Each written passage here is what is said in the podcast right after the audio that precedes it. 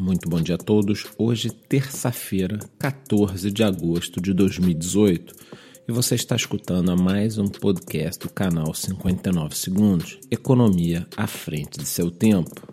É, meus amigos, agosto é conhecido como mês do desgosto e realmente nada poderia definir melhor o que vem acontecendo nesse mercado. Bom, iniciando aqui esse podcast pelo preço do Bitcoin, ontem estava numa faixa entre 6.300 e 6.500 dólares. Ocorre que ali por volta das 10 da noite sofremos um grande dump jogando o preço abaixo de 6 mil dólares. Ele chegou a cair inclusive abaixo de 5.900 dólares. Ao longo da madrugada, ele veio subindo muito vagarosamente e no momento temos o preço de 6.024 dólares por unidade de Bitcoin. E se pararmos para pensar, não é nenhum exagero dizer que o Bitcoin ficar nessa faixa de 5.900 a 6.300 dólares é mais ou menos um preço que temos há alguns meses. Em abril tínhamos, em maio tínhamos, em junho tínhamos. Então isso não assusta muito o mercado. O grande pânico que está devastando o patrimônio investido de muita gente continua sendo a queda das altcoins. Citarei alguns exemplos nas últimas 24 horas. Ethereum menos 17%, Ripple menos 14%, Litecoin menos 14%, Tron menos 21%, IOTA menos 23%, e eu poderia passar aqui toda manhã contando essa história triste de cada moeda. É claro que isso está catapultando a dominância do Bitcoin, que está batendo ali nos 54% do mercado. Realmente estamos vivendo uma situação de pânico, onde as pessoas começam a vender, o stop começa a ser atingido, mais pessoas vendem.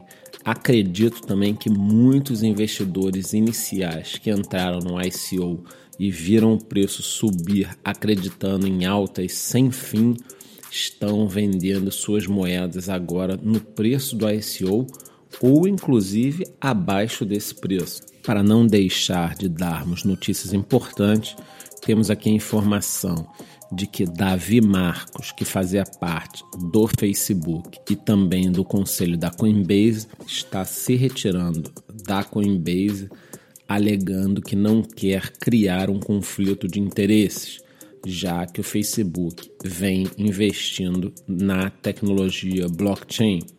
Sendo assim, algo está acontecendo, só que nesse momento é claro que é muito difícil a gente saber exatamente o que. Temos também a informação de que o Brave Browser continua crescendo e colocando mais funcionalidades. Desta vez, ele estará adicionando funções junto ao Twitter e ao Reddit, ou seja, trata-se de um projeto que realmente tem usabilidade. Eles estimam que estão sendo utilizados por 3 milhões de usuários e pretendem chegar a 5 milhões até o final do ano. É disso que precisamos neste mercado: projetos e moedas com utilização no mundo real. E a terceira notícia de extrema importância e que provavelmente virará um vídeo na data de hoje vem da Turquia, onde a procura por Bitcoin disparou.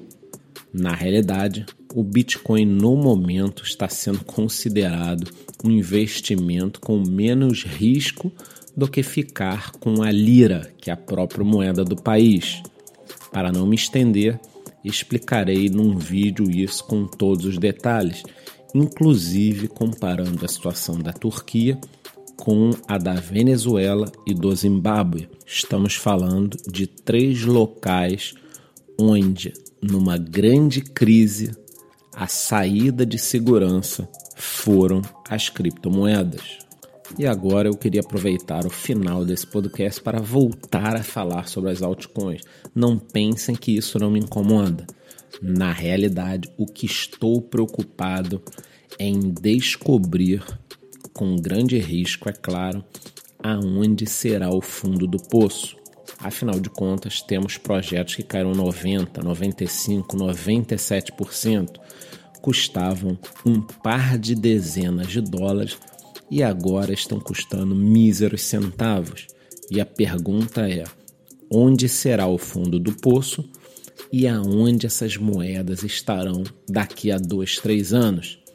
Esta é a grande pergunta de um milhão de dólares.